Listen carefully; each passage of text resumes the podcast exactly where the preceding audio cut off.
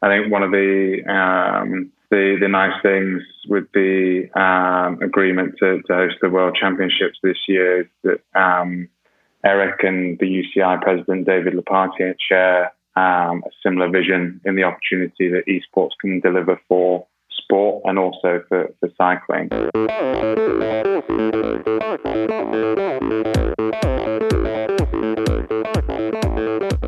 Welcome to Endorphin Podcast. Here at Endorphin Podcast, you listen to stories and opinions from triathletes, cyclists, runners, and swimmers. Interesting people fueled by Endorphin.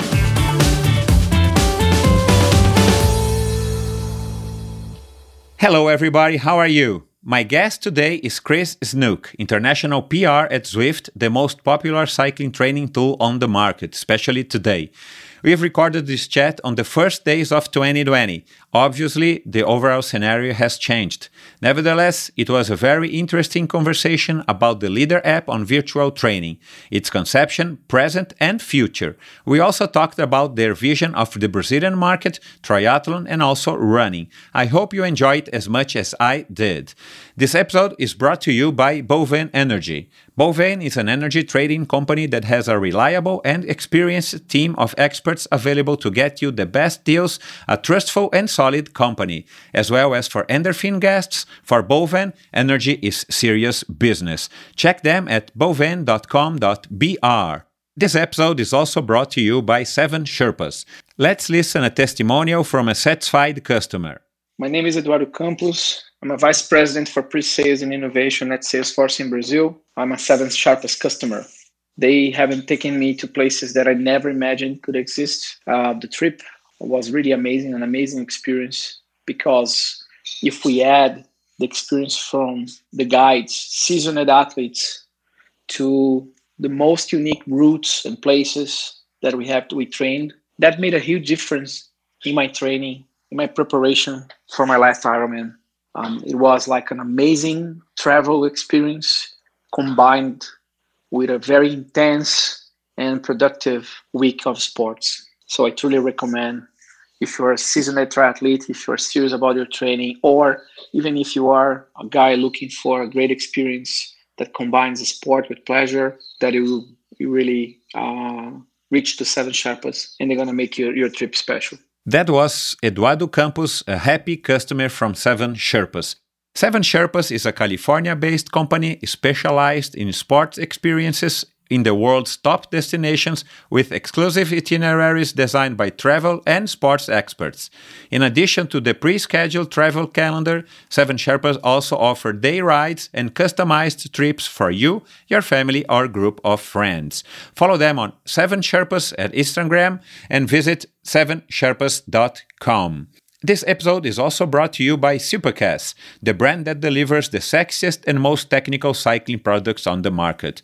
Born in California back in 2010, Supacaz wanted to deliver more casuality and color to the cycling world. Bar tapes, grips, gloves, socks, and saddles made by Supacaz are race proven. Some of the world's best cyclists have tested and approved Supacaz accessories for the past decade. Go to ultracycli.com.br to check the bike shops that sell Supacaz products here in Brazil or go to supacaz.com to check the complete line of products and accessories. Check Supacaz on Instagram at supacazbr and supacaz. Hello, Chris. Welcome to the Endorphina podcast. Hi, Michael. Thanks very much. Glad to be here. Tell us what is the Zwift relationship with Brazil? So, yeah, so, so Zwift um, actually has an office based in, in Rio. Uh, it's our third largest office behind uh, the headquarters in uh, Long Beach, California, and also London. Um, and we have all our um, engineering and server team based uh, based there. And how come did you choose Brazil? Um, it actually stems back to a previous company that um, our CEO and, and co-founder ran. Um, so he had a number of um, good relations in, in Rio and brought some of the um, the old workforce from his previous company across to, to help start with uh, with Zwift. Okay, we're going to talk about Zwift and uh, Brazil uh, a little further. Mm-hmm. But tell us about your childhood. where you were you born, family, contact with sports, and an early age. You said you you skied and and played some other sports. Tell us a little bit. yeah, so um, yeah, I had a, a fairly active childhood. Um, I've I've always loved sports. Where I grew up, I, I grew up in a um, a small village in uh, Berkshire in the in the UK. Um, that that village is actually very well known for um, horse racing. So a lot of the horse races that um, the horses that race the the Grand National come from the village where I come from, uh, Lambourn. Uh, but yeah, as a, as a child, I was I was doing all sorts of sports. I played uh, rugby, football, uh, tennis, all to reasonable standards, and I also raced um, uh, slalom, uh, skiing uh, when I was at university, but it was uh, really cycling that became my passion um, from about about 2005.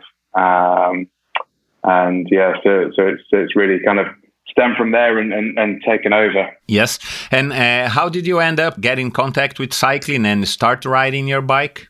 Um, it was um, while I was at university, so I went to um, university in, in Cardiff uh, in Wales. I was looking for a way to to uh, get some fitness back, um, and I started riding with one of the, the local cycling clubs in, in Cardiff, um, and realised I had some some ability for it. Um, so when I finished university, um, I started to to race, um, and yeah, had had some good success, um, and I rode with a uh, British Continental uh, professional team uh, for two years between 2013 and 2014.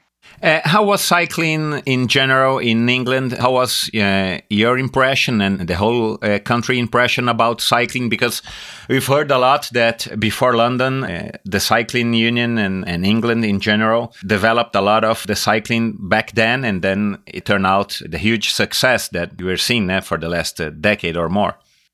Correct. Yeah, yeah. So when I when I first started cycling, it was still a very uh, very small sport, and people um, looked at you a bit strangely when you when you arrived in a cafe in your cycling kit. But um, yeah, it was really um, really 2012 when we had such success at the the velodrome. Bradley Wiggins won the, the Tour de France that year as well, um, and and momentum started to pick up behind cycling, um, and we we set up some um, great mass participation events um, and races like the Ride London um, Sportive that takes place every year now. Um, so yeah, it's it's, it's um, a huge contrast between uh, when I started and where cycling is now, and it's becoming you know, main mainstay of the uh, of the sport in the UK. You graduated in ancient and medieval history. How how did you end up uh, interested in in such a, a odd uh, discipline? Yeah, it's a it's a bit of a strange one, but I I think like a lot of people when when I was growing up, I, I struggled to know exactly what I wanted to do. Um, so uh, when it came to choosing a, a degree, um, the advice I was given uh, was to choose something that I was good at and something that I enjoyed, and that I always really enjoyed the the study of history and. Uh, fancied fancied trying something different, so uh, I did, did, yeah ancient and medieval history. Um, but it's different. It's a talking point, and it's uh, it's, it's worked out well for me. And did you did you ever plan to work with it? And in what field can you work with all that knowledge besides being being a teacher? Uh, so um, yeah, I, I, did did contemplate uh, teaching for a while. I um, my my parents were, or my mother was a teacher. Um, her brother was a teacher, and my grandmother was a, was a teacher as well. So um, I come from from that background, but um, it was actually uh, my, my dad's profession, uh, PR, that I ended up falling into. And it, it was um, his advice. That, uh, that was the reason why I, I took up history. He, he suggested that a lot of the skills I could draw from, from that degree would transfer well across to, to what I do now. And when did you choose to work within the bicycle market?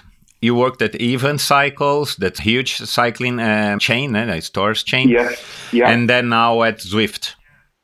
Yeah, so um, I think I think in particularly in the the role that that I'm in, it really pays to be passionate about what you do, and I really wanted to do something that I believed in. So cycling became my my absolute passion at university. So it was a real strong desire for me.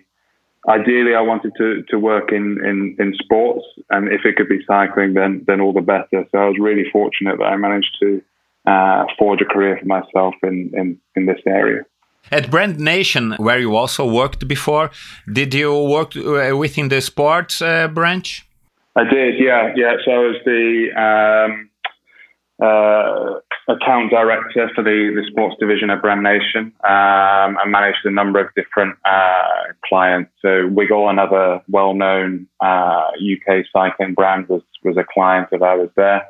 Uh, but we also did some some running brands. Um, Saucony, Merrell, um, and and also golf as well. So that that was a little bit more diverse that role. Mm-hmm. And what what do you think cycling has that uh, catched your attention?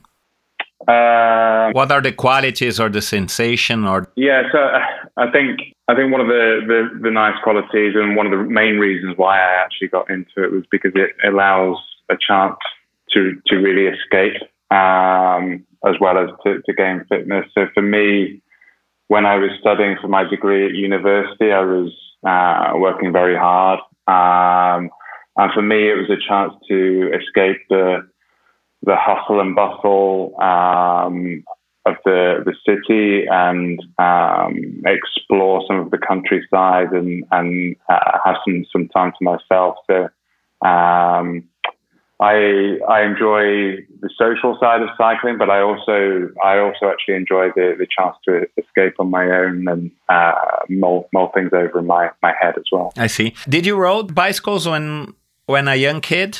BMX or something?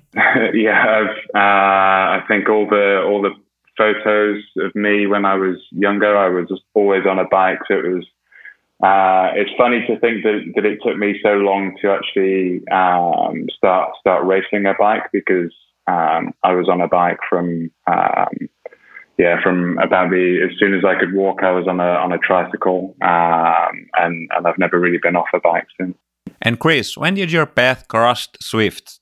It was September 2017. Correct. Yeah. And how did you end up getting in touch with Zwift and, and then beginning working there? Uh, yeah, so I'd seen um, what what Zwift had been doing for quite some time when, when they launched in, in 2014 with the, the beta product, and then um, one of the things that really captured my attention at the time was the the launch of the Women's Zwift Academy with Canyon SRAM. I thought that was um, a really innovative concept to be able to offer a professional cycling contract um, I thought it was also good that they were doing it with um, a women's professional team first as well. Mm-hmm. Um, so it was very, very much on my radar, and it was it was um, a company that, that I had my eye on if uh, an opportunity arose. Um, unfortunately, in, in 2017, it did. Um, various worlds aligned, so I, would previously known the uh, the uh, vice president of, of marketing, Steve Beckett. Um, I'd uh, worked with him uh, previously um, at another of my roles, um, and I had a friend who, who had also joined, and uh, I was informed that um, they were looking for someone to uh, lead on their PR. So, yeah, it was uh, it was really lucky, and yeah, I've never never looked back since. Nice, and always in England, never in in the US. Um, I, I, travel around quite a lot, so my um, my role is um, a global one, uh, which is which is fun. Um, so I do get to travel across to um, the US a lot, um, around around Europe, and also to to Asia. Brazil is the one the one that's not been ticked off yet, and I, I hope to go out sometime soon. Is the US the main market uh, nowadays? The the biggest single country, um, uh, followed by the, the United Kingdom. So English uh, language countries are, are, very strong for Zwift, and uh, that's no surprise because the uh, the game and the website has been in English for, for quite some time. But um, now the, the fastest growing market for us is, is actually Europe, um, and Europe is now bigger than the the United States. So this year that that surpassed the US for the first time, um, and we're seeing a lot of growth in um, markets like Germany, Scandinavia, um, and also the Netherlands in particular. And how many are the Zwifters now?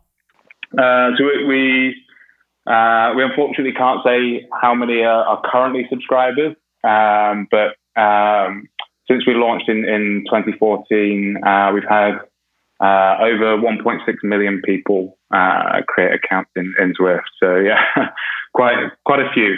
And do you also have lunch rides like the bike brands usually do, or your staff profile is kind of different? Uh, yeah, so maybe we, more like a band of nerdy geeks. so we have uh, we have workout Wednesdays.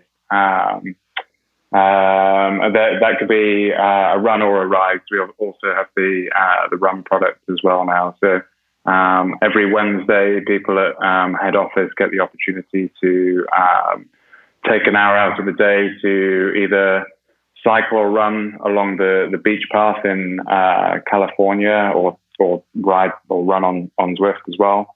Um, and then we'll have a, a nice uh, nice lunch afterwards. Yeah, that's this um, a really important part of Zwift culture is encouraging people to, to keep active.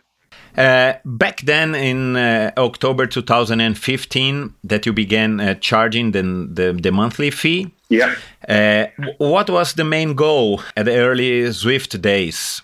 Be a training partner, a sports video game, maybe a kind of a realistic uh, Wii from Ni Nintendo mm-hmm. Uh, for those who are older. Yeah. And which was the main goal for you?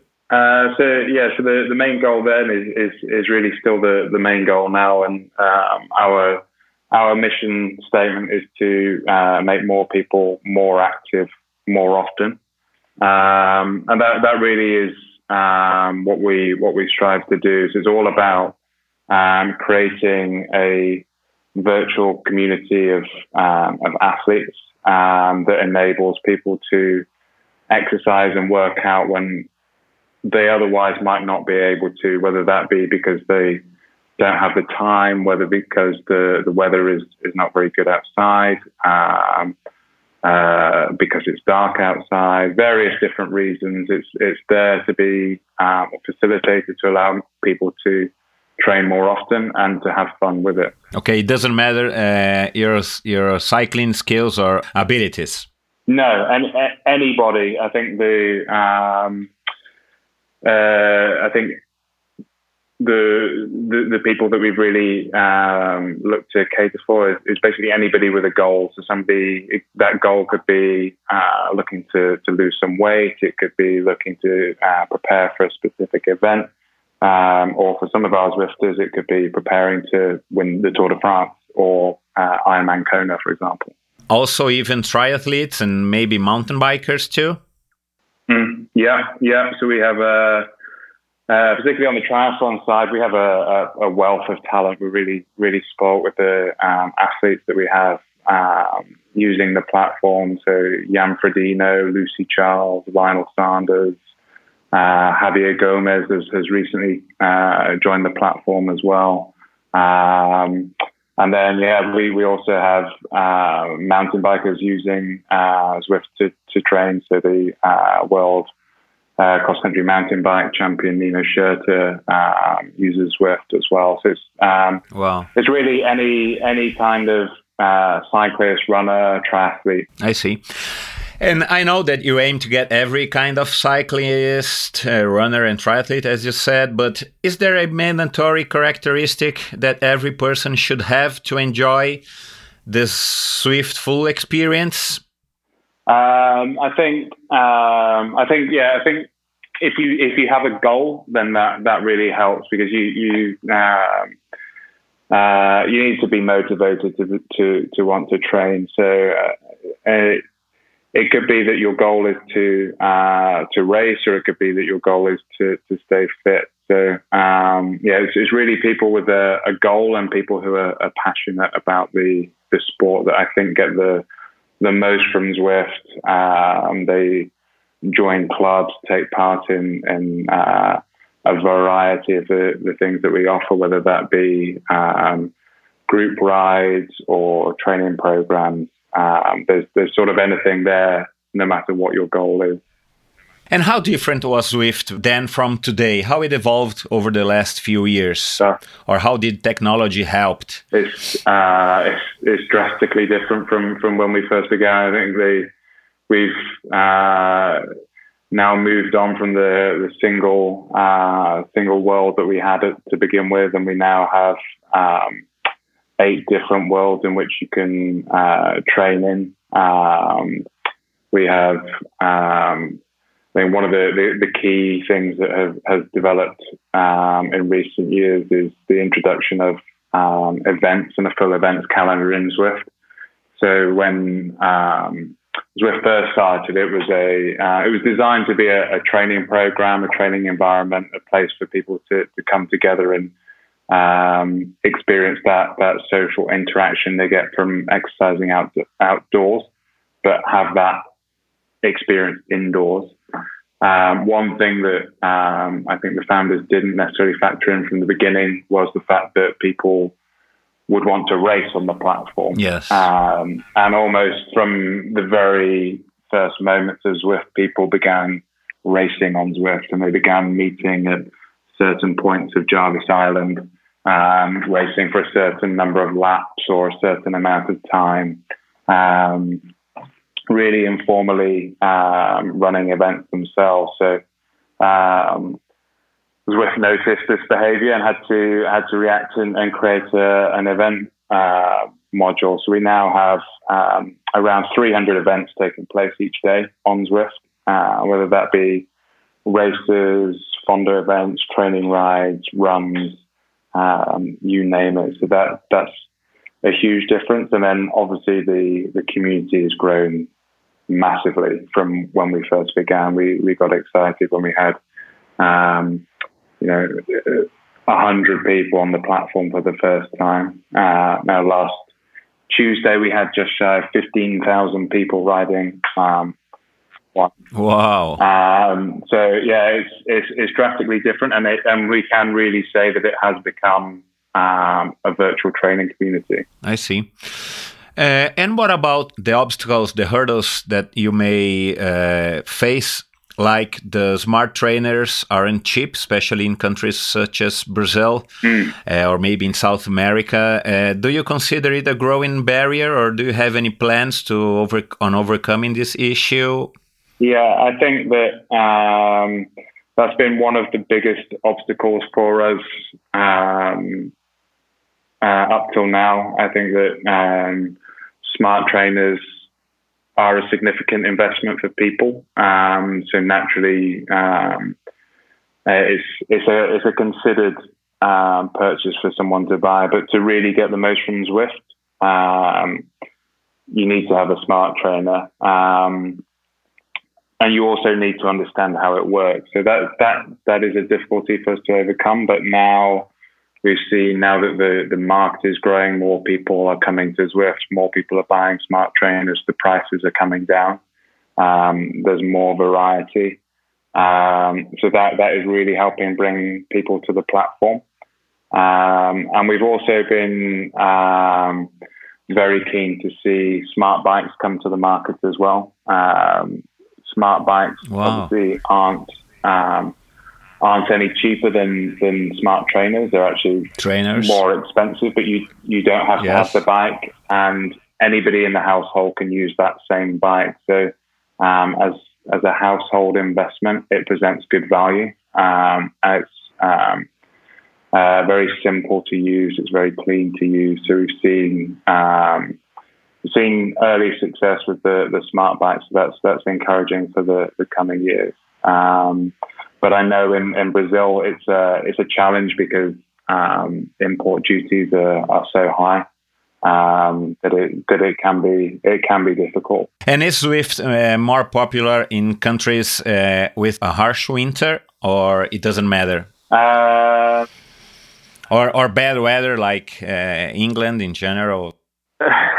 yes, we do have bad weather, unfortunately. Um, Yeah, so I think that um, weather does play um, play an important role in bringing people into the platform. Uh, we see that um, if it's if it's cold and, and snowy outside, then people are more likely to want to to use Zwift. So naturally, places like Scandinavia, the UK, um, are very very popular places for Zwift. But then we have also started to see some strong uh, growth in um, less cold places. So one of our biggest markets in, in the US is, is California. Um, Australia is, is also one of our biggest markets. Um, and we also see the, the opposite. So sometimes it becomes so hot in places like Australia, uh, particularly now with the with the bushfires and things. People um, uh, will be will be training indoors. So um, it really is a, a, year-round product, but winter is our our peak time. In Sao Paulo, uh, where I live, we saw in the last couple of years the opening of some indoor cycling only gyms. Mm-hmm. Uh, one of them here in uh, where I live, in, in the same street, not spinning ones, but training-oriented gyms. All of them, after a, a couple of months, maybe a couple of years, all of them uh, went closed. Mm-hmm. No, say that that's my impression. It's easier uh, and might be even funnier to train at home yeah. than to drive to the gym and to ride to the gym. What what's your catch on that? I think uh, it's it's really one of the things that's worked well for Zwift. That we there are studios around uh, the US and across Europe that. Um, uh, have started to um, do exactly uh, what you just described, set up studios where people can drop in and, and use Zwift. But um, one of the main reasons why Zwift was born, it, it was born out of a problem that um, our co-founders Eric and, and, John faced, in that they didn't have the time anymore to be able to um, to train. For, for John, it was because he had a um, a young family. And for Eric, it was just living in the city and work meant that he, he had to train from home. So I think that, yeah, that, that convenience of having something in the house that's ready to go whenever you want is, is one of the, uh, the beauties of, of Zwift. It's, uh, what, what we say is, is, fitness on demand. You don't need to travel somewhere to do it. It's, it's right there for you to use at any time. Zwift received a second round of investment later in 2018. You you have nowadays more probably more than two, 240,000 uh, fans on Facebook. Mm-hmm. You develop esports tournaments and Zwift Run, as you as you mentioned. Yeah. Uh, what are your next goals? Maybe let's say for the next couple of years or five years, and how did you plan to achieve it? Yeah, so um, one of one of our main goals is is you know continuing to improve the platform and, and grow the the Zwift community. So we're we're continuing to build out new uh, worlds for for Zwifters, whether that be uh, new cycling routes or, or new running routes. Um, we're looking at new um, event formats, different ways to to race on Zwift. Um, uh, we're, we're constantly developing the, the Run platform. Um, uh, as you mentioned, esports is going to be a really big focus for us. Um, certainly this year in 2020 with the uh, UCI Cycling Esports World Championships later this year. Um, that's really exciting for us, and you know, our our stretch goal for Zwift Esports is to uh, strive to become an Olympic sport. That that's our um, North Star metric. That's that's what we're we're looking to um, to achieve. Uh, so that's that's certainly a, a big goal for us. Um, and then there's also the possibility of, of bringing in uh, new sports to Zwift as well that we've not seen before. So um, Eric has um, often talked about the possibility of having rowing in Zwift. Um, so um, yeah, there's there's a it's, it's the beauty of being a virtual platform is that the uh, the opportunity is, is, is endless really. Um, so yeah, there's there's lots in the in the works, and I think that you'll see um, lots of those come to, to light even in the next twelve months.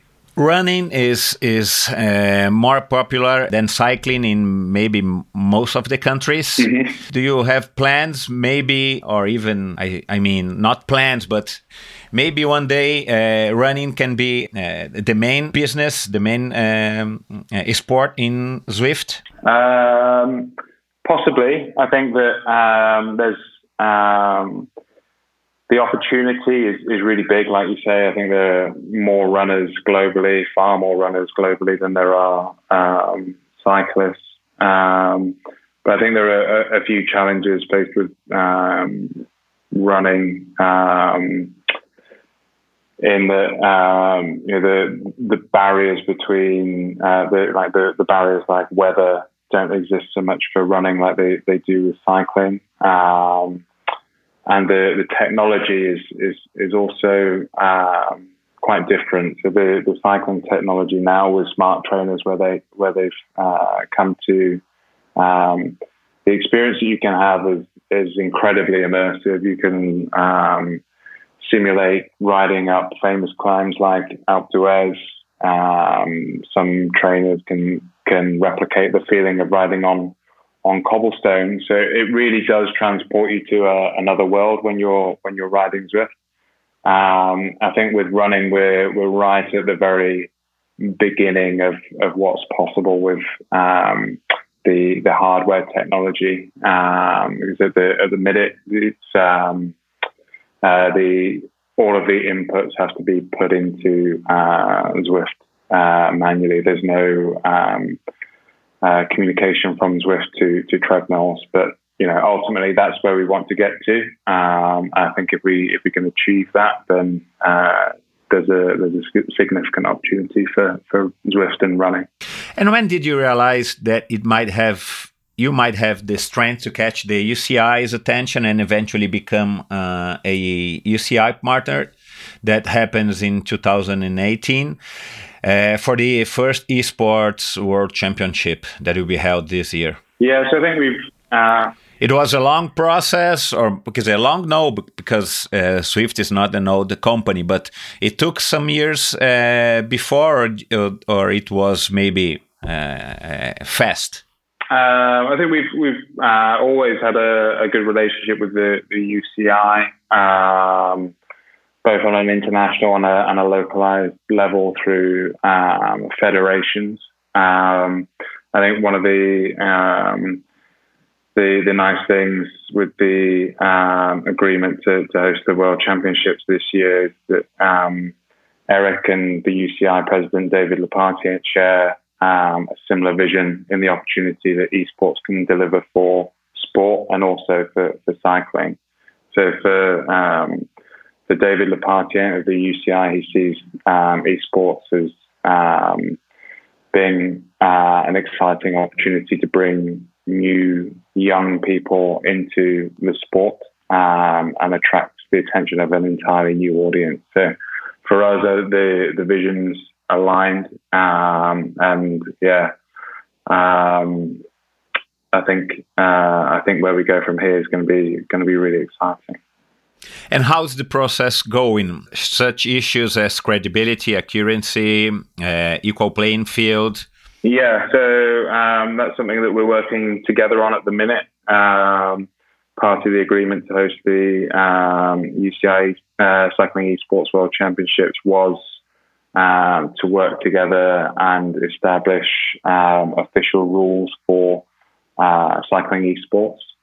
Um, so we've been taking um, lessons that we've learned over the years from uh, an accuracy and uh, governance standpoint and um, merging those with those that already exist from the UCI's constitution. Um, so we should have a um, an official rule book um, within the, the next few months that we'll be publishing in advance of the, the first um, officially sanctioned national championships taking place in the in the spring. So um, yeah, it's one of the um, uh, big goals for us, and something that's incredibly important is to um, establish those um, strict rules of, of, governance around the, the sport that we're creating. Besides you and uh, and UCI, the UCI, uh, are there other players uh, working on that? Uh, so we um, we've been in talks with um, other technological companies. Um, Amazon, for example, are um, developing uh, machine learning tools. Um, yeah, so um, esports feels very new to a lot of people, but it's been around for um, probably 20 years or so. Um, and we're, we're able to uh, tap into a lot of the learnings from the, the esports industry. Um, so, one of the things that we're going to be working with Amazon on is machine learning. Wow, nice. And probably the, the best comparison I can give um, is um, uh, blood, biological passports uh, that exist in the world of uh, Olympic competition, world tour cycling, triathlon, etc. So, what the um, Amazon machine learning will do is it will be able to build um, profiles on athletes who are racing on the platform um, and very quickly identify um, abnormal performances. So, yeah, it's, it's uh, something that we need to, to build out, but the um, the opportunity is, is quite exciting.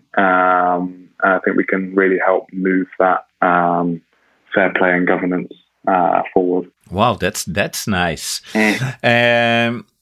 on a one to ten scale, um, do you find do you Zwift find uh, or how how equal is riding on a Zwift world in comparison with the real world ride? Now you know that Mathew Hayman uses Zwift and won Paris Roubaix, is, is already pros approved. Yeah, I think the um, it's, it's difficult to draw parallels between indoors and outdoors. So I'm, I'm always hesitant to do it. I think one uh, the the biggest parallel that you can can draw between the two is the training benefit that you get from from riding indoors. So obviously, Mathew Hayman's story is, is the fairy tale story, breaking his arm just before Paris Roubaix. Everybody thinking that he was unable to ride his his favorite race, and he he trained exclusively on on Zwift um, in the build up to to that race and and won. Um, so that that really was the fairy tale story, and, and shows that um, there is a training benefit to be had. Um, so the the quality of the training that you get from riding indoors can really help improve your your riding outdoors. I think that's the the best similarity I can give. And then what we try and do for people riding indoors is to bring some of the experience that they love from outdoors um, into the home, so that that social interaction that you get from being able to chat and ride with your friends, the competitive feeling you get from racing, and also the feeling like I was talking about earlier with uh, my early riding days in Cardiff, that feeling of being able to escape to another world. So that's why we take you into fantasy environments that you wouldn't be able to experience in the real world, like riding through the middle of a volcano or under the sea or up above the skyscrapers in New York in a hundred years' time. So, yeah. yeah, I think it's um, they're both different, but there there are uh, you know transferable skills between the two. So, could we see one day one uh, real uh, world champion, real world world champion, uh, be the same uh, rider, the same person as the virtual one? We may well do. Yeah. Is easier than than vice versa, no? Yeah, we, we, we may well do. Let's uh, let's wait and see. We're hoping that um, some of the um, uh, best riders from the professional peloton will uh, be excited enough to try and compete at the um, Cycling Esports World Championships uh, later this year. Um, so we'll have to wait and see. I'm sure that we'll also see a number of um, specialists come um, and, and really hone their skills as being dedicated professional cycling esports competitors, much in in the same way you've got um, world cyclocross champions and world road race champions. Um, I think you'll also have um, cycling esports world champions as well. Yeah, I've heard last year that the Giro d'Italia 2020 would have a Zwift prologue. Apparently, no more. Can you confirm that? It was it was uh, true, or what happened? Uh, we we ran a um, an exhibition event in conjunction with the the Giro d'Italia last year. So we had the prologue route uh, in the game and did a, an exhibition with um, professional um, riders in, in Bologna as well. Um, we yeah we, we haven't got any intentions at this stage to um, replicate that again in, in 2020. Um, I think we've already got a, an action packed calendar with uh, the esports world championships later in the year. But never say never. Um, I think that um, we've got huge respect for the Giro d'Italia and a fantastic partner to have been able to work with. Um, so who, who knows? We may end up doing something again in, in 2021 or, or further down the line.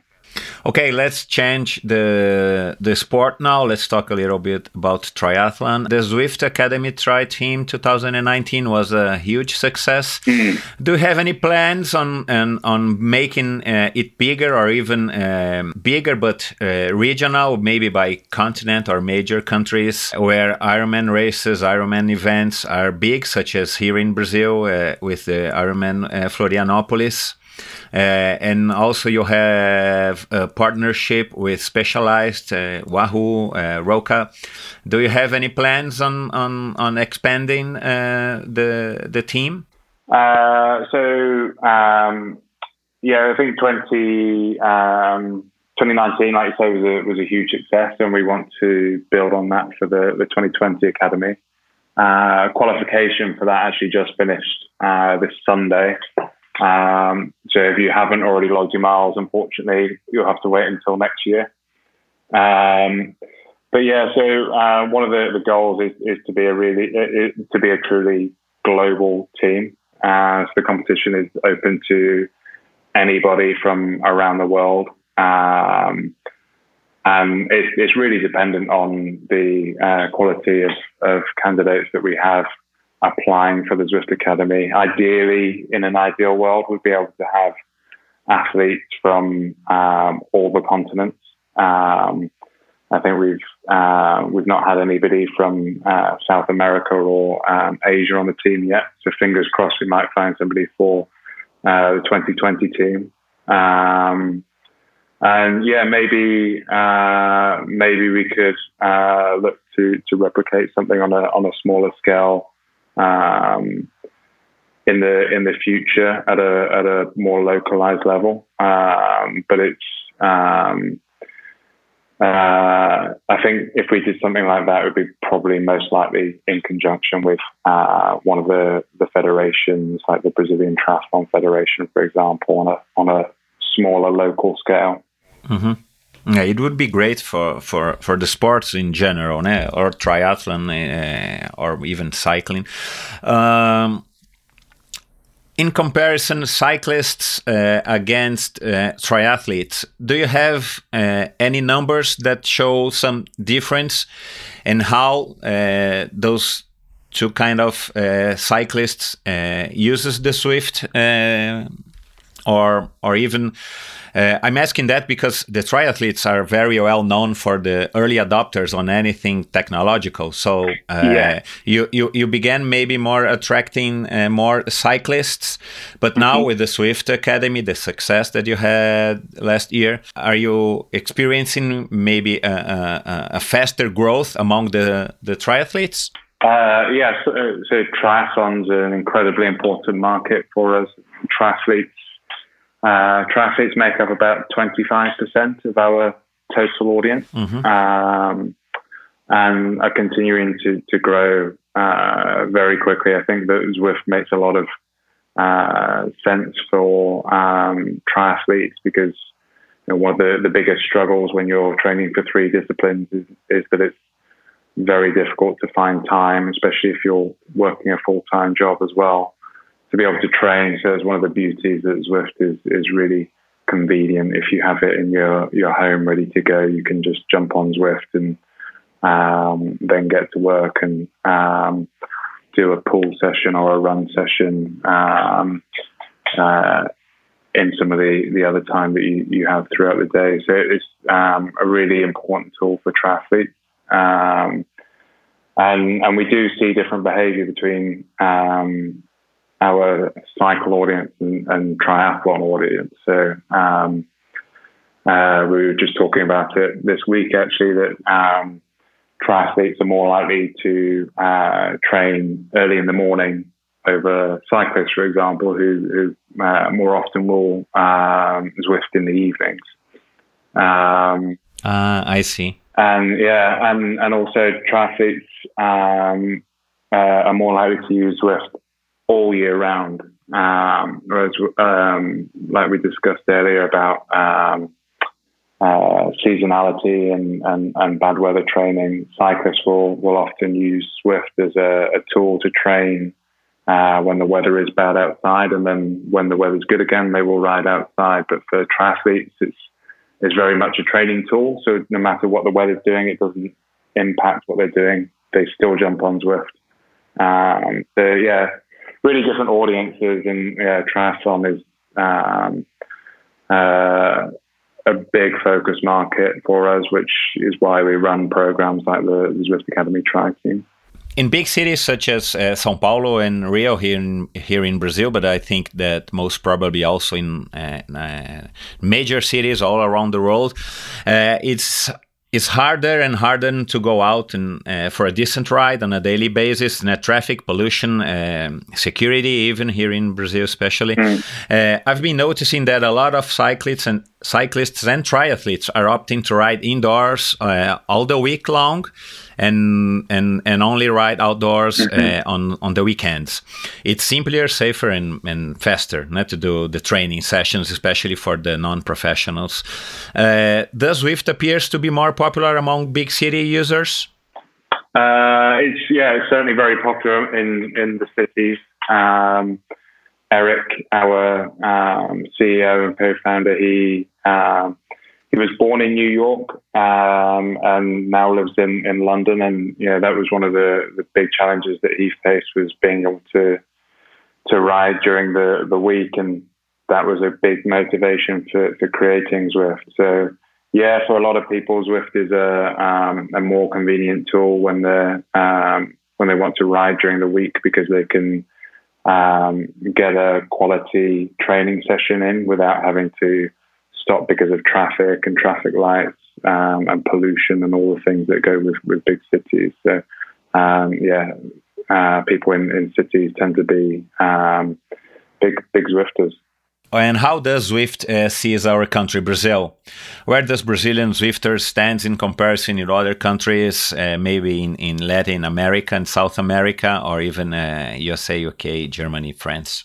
Mm -hmm. I think that um, there's a there's a big opportunity with Brazil because um, I think that they are as a as a country very early adopters of, of technology. Um, we see um, big correlation between the um, the users of uh, Strava um, and people who who enjoy Zwift, and, and Brazil is one of the the big markets for for Strava. So I think there's a a, a big growth opportunity in, in, Brazil, but one of the biggest challenges that we we have uh, in the in the Brazilian market is is the um, the cost of, of smart trainers um, because of um, import taxes and, and duty, unfortunately. So um, I think that um, at the minute the uh, Brazilian market is still fairly small. Um, but maybe in the future, if, if the, the cost of trainers can come down, then there's uh, a big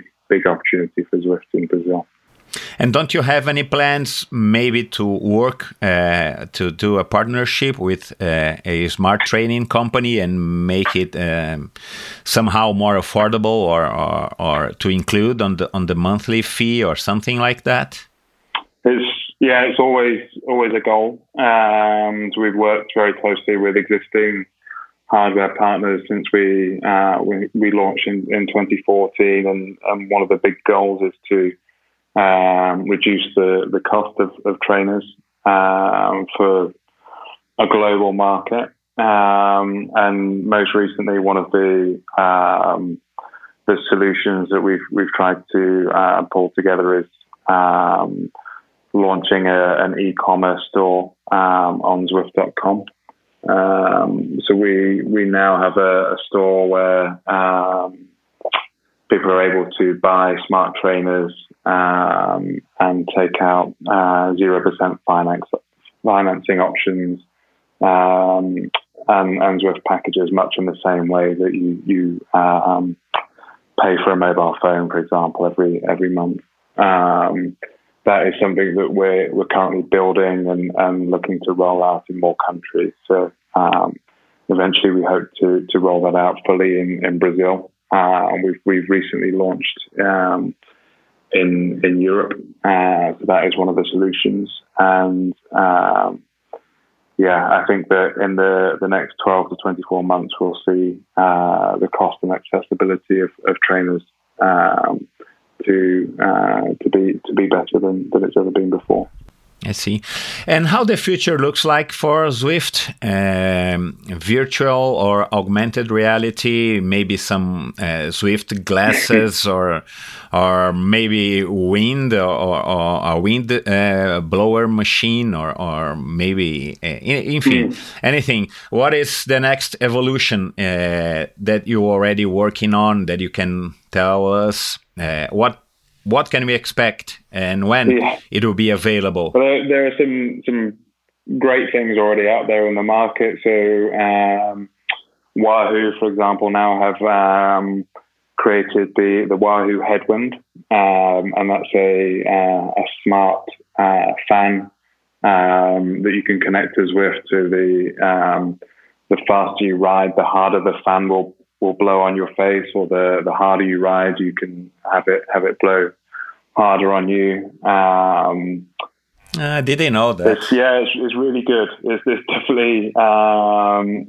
uh, yeah, it's a bit of a game changer. It surprised me um, how how good that fan is actually. Um, and then yeah, so uh, Saris also have created a um, a plate that you can can mount your trainer on your bike on that will um, rock from side to side, so it feels more realistic, uh, much like the the ah. outdoors. Um, and obviously, Tacx have got their um, real road feel with cobblestones and wood and gravel that you can that it wow. comes through the the pedals. So it's really, really, really realistic.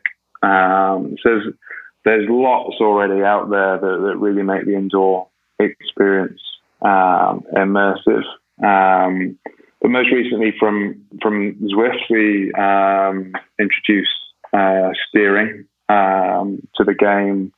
Uh, we launched that in uh, September uh, last year, and um, that um, that opens up the, the door to um, a whole new world of immersion and opportunity to be able to fully steer your avatar through the game. Um, so I think we'll see um, more from that in the the next um, 12 months or so. Uh, by the way, Zwift was ranked uh, ranked fifth in the Fast Companies uh, 2019 most innovative companies on the sports sector. Mm -hmm. That shows that you're very well uh, committed on being uh, innovative and bring uh, something new, always something new to the user, isn't it? Yeah, I mean that was a fantastic award to um, to get last year. It's great to be included in in that list and uh, hopefully we can, can maybe even improve on that this year. Who knows? Um, but yeah, we're, we're always looking to, to innovate, always looking to, to bring the, the, the product forward. Um, and that's yeah, that's that's really what we continue to be to be focused on today. Nice. So, Chris, do you have a final message to all our listeners around the world and all across Brazil? Uh, it, well, it's been been fa- fantastic to uh, speak with you. Um, I do see um, a number of Brazilian flags on on uh, Zwift when when I'm riding. I hope to see uh, many more soon. So if you see see my name pop up on the screen, be sure to to give me a ride on, and uh, I'll do the same. Okay, Chris, thank you. Thank you so much. It was a pleasure. We hope that Zwift develops here in, in Brazil as other countries. We are uh, eager to, to see the next uh, evolutions and, and what technology can do uh, for us uh, cyclists and triathletes. Fantastic. Me too. Yeah. Thank you. Thank you. Bye. Goodbye. Thank you. That's it, uh, people. Another episode from the Endorfina podcast. If you liked it, let me know at Endorfina BR on my Instagram profile. Let Chris Snook also know. I'll put some notes on this episode's page at endorfinabr.com, uh, my webpage, so you can quickly uh, access uh, all the Chris Snook social media profiles. And if you enjoyed it, you can check uh, the first English episode with Tim Don. Just go to your main podcast um, app Spotify, iTunes, iHeartRadio, Himalaya, and all the, the major ones. And you can look for the Tim Don uh, episode. I have already two episodes from Tim Don, the, the English version and the Portuguese version. So uh, you can check the English version if you like. So that's it. Hope you enjoyed it and see you next week. Bye bye. This episode was brought to you by Seven Sherpas. Seven Sherpas is a California based company specialized in sports experiences in the world's top destinations with exclusive itineraries designed by travel and sports experts. In addition to the pre scheduled travel calendar, Seven Sherpas also offer day rides and customized trips for you, your family, or group of friends. Follow them on Instagram at Seven Sherpas or visit sevensherpas.com. This episode was also brought to you by Boven Energy. Boven is an energy trading company that has a reliable and experienced team of experts available to get you the best deals. A trustful and solid company, as well as for endorphin guests, for Boven Energy is serious business. Check them at boven.com.br. And this episode was also brought to you by Supacaz, the brand that delivers the sexiest and most technical cycling products on the market. Born in California back in 2010, Supacaz wanted to deliver more casuality and color to the cycling world.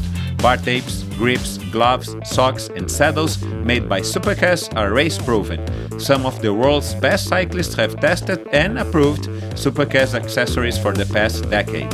Go to ultracycle.com.br to check the bike shops that sell Supacaz products here in Brazil or go to supacaz.com to check the complete line of products and accessories. Check Supercast on Instagram at supacazbr and supacaz.